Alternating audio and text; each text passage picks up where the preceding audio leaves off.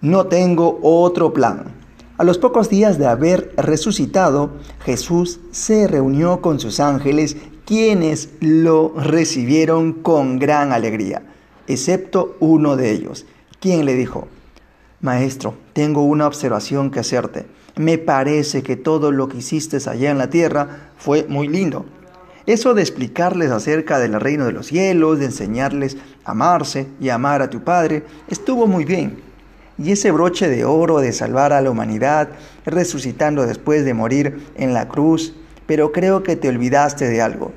¿De qué me olvidé? dijo Jesús, un tanto sorprendido, pero siempre sonriente. Durante el tiempo que estuviste allá abajo, muchos te escucharon y recibieron tu mensaje, pero ahora que tú viniste, ¿no crees que pronto se van a olvidar?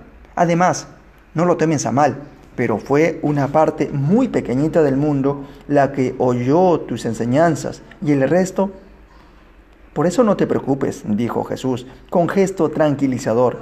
Preparé un plan muy bueno. ¿Vistes a los apóstoles de los que me despedí hace un rato?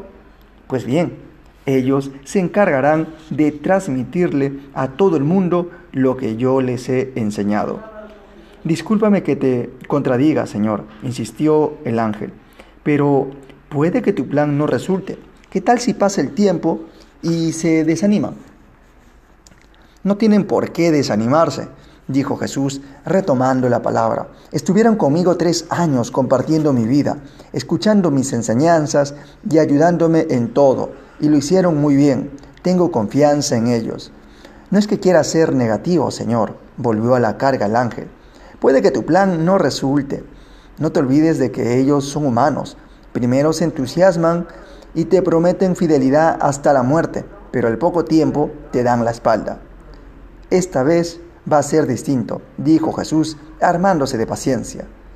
Yo personalmente los envié para que enseñen todo lo que aprendieron a todo el mundo. Vas a ver que mi plan resulta.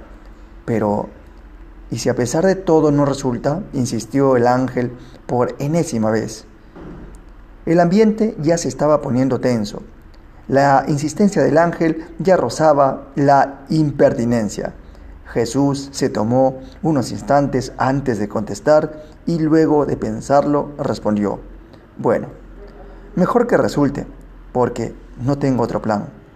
Ella termina este cortísimo podcast.